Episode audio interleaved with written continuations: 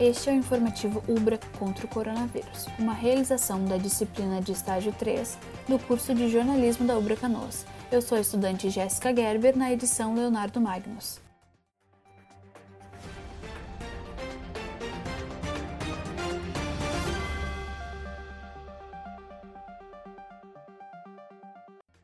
Portaria publicada nesta segunda-feira prevê plano de contingência contra a transmissão do coronavírus em frigoríficos no Rio Grande do Sul. O documento deve ser elaborado e disponibilizado às autoridades sanitárias sempre que requisitado.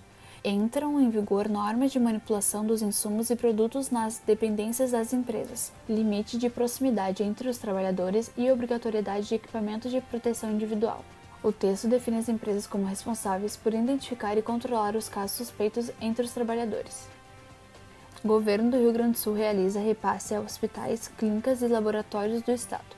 O valor de 74,6 milhões é proveniente do Ministério da Saúde e foi repassado nesta segunda-feira para atendimento de usuários do SUS. O recurso será usado por prestadores de saúde que oferecem procedimentos ambulatoriais e hospitalares de média e alta complexidade. A Prefeitura de Porto Alegre está acompanhando nove surtos do novo coronavírus. Entre os locais estão hospitais, clínicas, serviços de saúde, laboratórios e um órgão público. Um dos casos já é considerado encerrado após 14 dias sem novas confirmações. Entre os profissionais, 55 tiveram exame PCR positivo para o Covid-19 e 8 em testes rápidos. Ao todo, 82 estão afastados das suas atividades laborais.